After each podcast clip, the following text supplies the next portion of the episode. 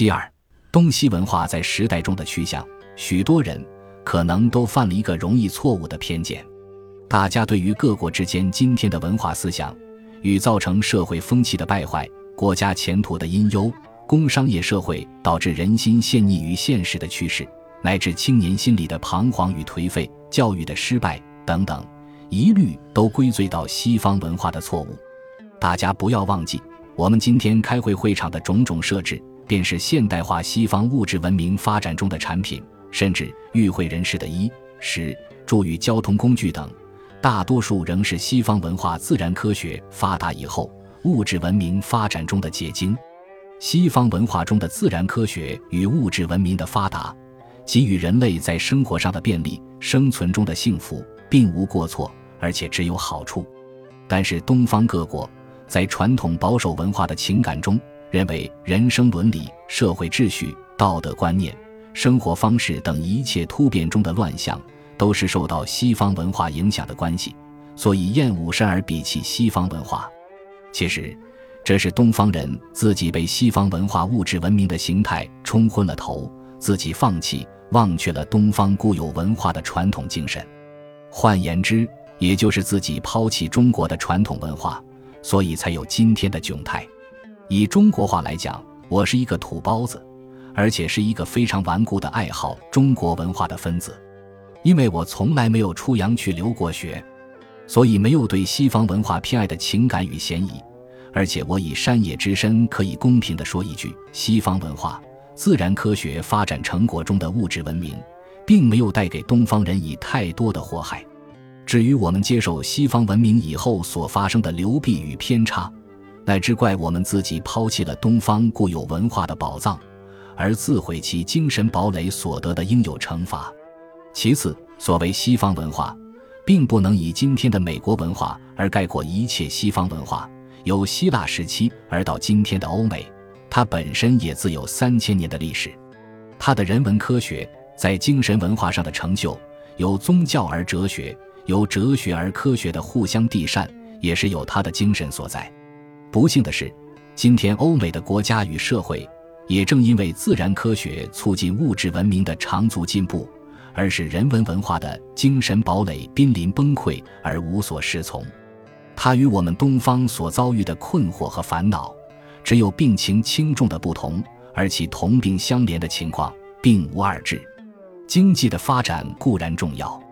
但是在现代的经济思想与物质文明的时代中，一个国家如果没有战争，没有内忧外患，举国上下能够同心协力，从事经济的发展与建设。那是任何国家都做得到的事情，既不足为奇，更不必叹为观止。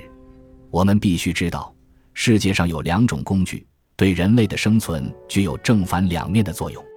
一是武力与武器，一是金钱与财富。防护国家的安全，必须有精良的战备；稳固国家的基础，必须有充沛的财政与健全的经济。然而，战备强的国家。如果没有高度文化的政治哲学，往往会使得一个国家民族升起唯我独尊的侵略野心。同样，一个经济发展到实力充沛的国家，如果没有远大的经济哲学的思想，往往会踌躇满志，恃富而骄，而欺凌弱小。而且，人类有天性的弱点，当他在强有力的时候，必定想要耀武扬威，控御一切。如果在富有的阶段，必定会恃富而骄，平陵孤寡。虽然我对于近代与现代西方或东方的经济思想没有很深切的研究，但从哲学的观点来看，任何一种来自西方文化的经济思想，严格的说来，都只适用于某一个国家或某一类型的社会，并没有一种为谋求增进全世界人类的福祉，能够平等而统一的适应各地区的经济思想。假定是有。也会因某一种政治思想与政治方略而变质，因此，我们要放开胸襟，放长眼光来看。目前我们所面临的局势是东西方人文文化将要同临崩溃，新的世界人类文化上茫然无惧、危机隐伏的时代。我们不仅需要为复兴东方固有文化而努力，我们更应该为人类文化开创新的局面，肩负起拯救世界人类危机的责任。要发扬东方人文文化与固有的人生哲学，来补救因自然科学促进物质文明的发展所造成的工商业社会之弊病。而且，我还要郑重的希望，必须认清一个重要的关键：对于过去历史文化上的光荣，不能留恋。过去的历史是无法挽回的，留恋往事只是文学的情绪；至于时代的演进，是无法倒流的，悲伤时事，那是无补时间的诗人情感。历史的排版各有千秋的一页，时代的演进是当前的大势所趋。我们要放开胸襟与眼光，如何振兴东方文化，来补救西方文化在世界时事中的不足。这才是我们的责任，也是对国家前途有利的大目标。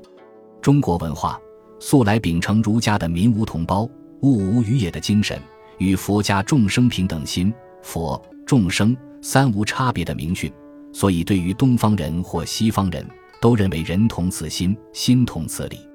我个人以山野之身，几十多年从事教育以及教导西方各国友人学习中国文化的经验来说。深切体会“道成以待人，无物上格”的古训。许多朋友认为我有许多外国学生，应该会有很多的收入。事实上，我为弘扬中国文化、为沟通东西文化而努力的工作是做的十本生意。当西方学者要向我学习的时候，每每问到我要多少钟点费的问题，这时我便告诉他们：我只要求依理来学，并不讲究代价。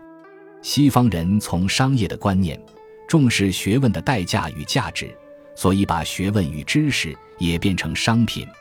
东方人素来认为道是天下之公道，只要执礼而来，中国文化便以学问知识作为应该交出的布施，并无代价，更不要求回报。因此，从我学习或交游的西方人中，大多数都与我变成家人父兄的感情渐渐进入东方文化的人生境界。他们有别我而去的，仍然保持充沛的感情，一如东方人的礼尚往来。我最近看到外国人写的文章，说西方文化很快就要被东方文化吞掉了。有两个东西开始，一个是饮食，中国、印度的馆子遍及全世界，全世界的人都晓得吃中国菜、印度菜；另一个是修订，中国的禅定和印度的瑜伽吞没了西方文化。这篇文章讲得很实际。这个趋势确实如此。我几十年前在美国的时候也讲过，我说三十年前全世界的人如果不懂英文就到处碰壁，吃不开；但是三十年后，要是不懂中国文化，不懂中文，换你们吃不开。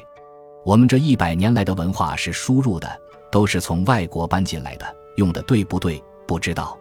几十年前我就说过了，从我开始，中国文化要输出，向外转出去。有些外国的著名学者都来这边找我，这是文化的出口耶。过去我们中国人崇洋媚外，对外国文化崇拜的不得了。你们现在也一样，也都想要孩子们出国念书。可是你看这一批外国有名的老科学家、学者却来找我，实际上他们是来找我们的中国文化，想带回去融入西方，挽救人类社会。我现在提出这些极其微末的资料。只是为了提供我们今天要复兴东方文化的精神之工作应当如何做法的一个参考。我们需要放开胸襟，放长眼光，了解今天的局面，不只是为复兴东方文化而工作，实在要为拯救世界人类在文化思想上的危机而努力。选自《中国文化范言》，念一世纪初的前言后语。